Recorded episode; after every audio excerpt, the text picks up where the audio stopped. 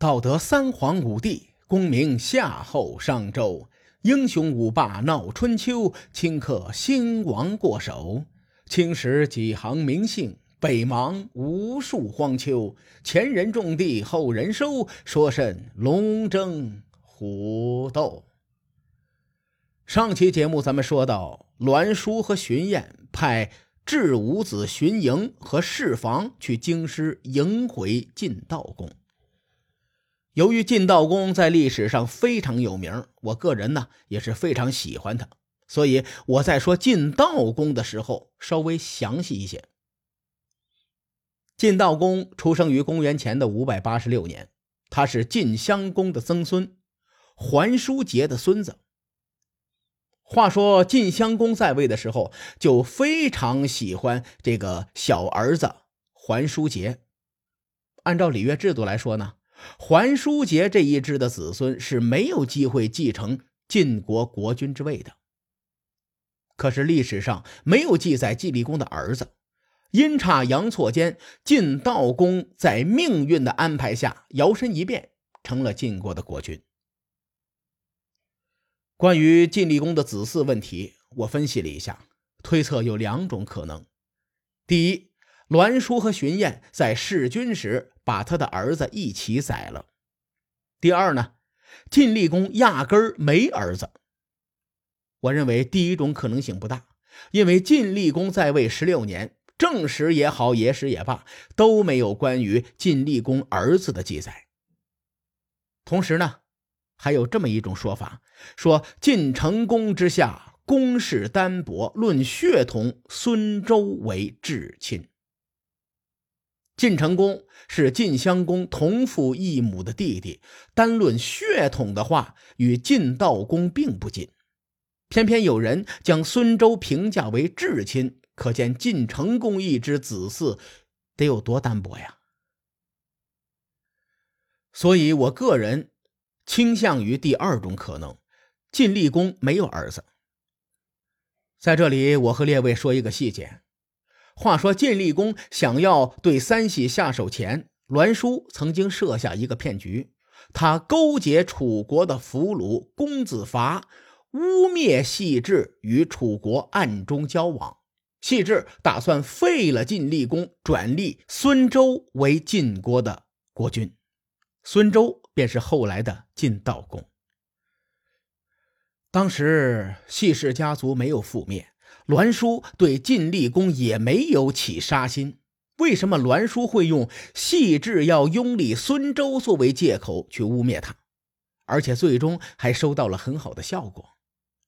从史书的只言片语当中啊，我感觉晋厉公对晋悼公还是有担忧的。然而，晋悼公当时不过是个十多岁的孩子，晋厉公如此重视这个孩子，可能就和国君子嗣问题有关。所以，我觉得这件事儿很值得深思。晋国传承到晋悼公时代，这一辈只有两个人记录在史书当中，一个是晋悼公自己，另一个是晋悼公的哥哥。关于他哥哥，历史上也是一笔带过，只提了一句：“周子有兄而无讳，不能辨书脉，故不可立。”翻译过来就是：晋悼公有个哥哥是白痴，不能分辨大豆和小麦，所以不能拥立他为国君。除了这一句，史书上再没更多的关于晋悼公这一辈宗族子弟的记载。我也没法盲目猜测。总的来说呀，晋悼公继位这个历史事件是存有疑团的。话说晋悼公回国的时候，那场面相当的隆重啊！晋国大夫们跑到清源迎接这位年少的国君。清源位于今天山西省稷山县以北啊，距离晋国此时的国都新绛大概是几十里地的路程。您别看当时晋悼公只有十四岁，但他在见到群臣之后，发表了一段精彩的演说，直接将晋国的群臣给镇住了。晋悼公说：“我开始也没想到会做晋国的国君，但现在到了这个地步，应该说是上天的旨意。晋国不可一日无君。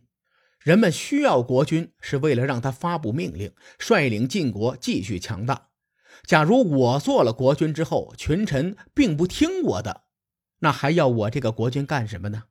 所以啊，诸位，你们想拥立我做国君，就必须恭敬听从我的命令。至于你们怎么决定，就在今天了。以上是史书上记载的原文，我大概顺了一下翻译过来的。大伙听起来可能感觉到别扭啊，这么着吧，我换另一种直白的说法去演绎一下。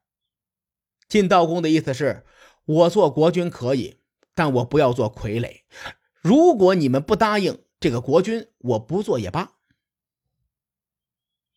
晋国群臣听完这番话，面面相觑呀，心说这个小屁孩有点厉害呀。如今晋国已经乱成一锅粥了。除了晋悼公，也没有更好的选择。